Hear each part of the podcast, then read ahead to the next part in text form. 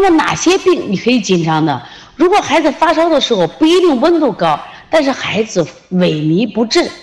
精神不好，如果在伴有呕吐或者是咳嗽或者是腹泻不止，就他有一些就并发症非常严重，这个时候呢，那你说你紧张一点啊，我能不能去医院判断？去医院去去做一个诊进一步的诊断，或者用一些药，这都是可以的啊。其实我我们在临床中我发现，百分之八九十的孩子他其实病都不重。都是因为我们家长过度焦虑、过度紧张，导致孩子被什么呀？过度治疗，这也是现在我们医患关系比较紧张的一个主要原因，出在我们家长心态了啊。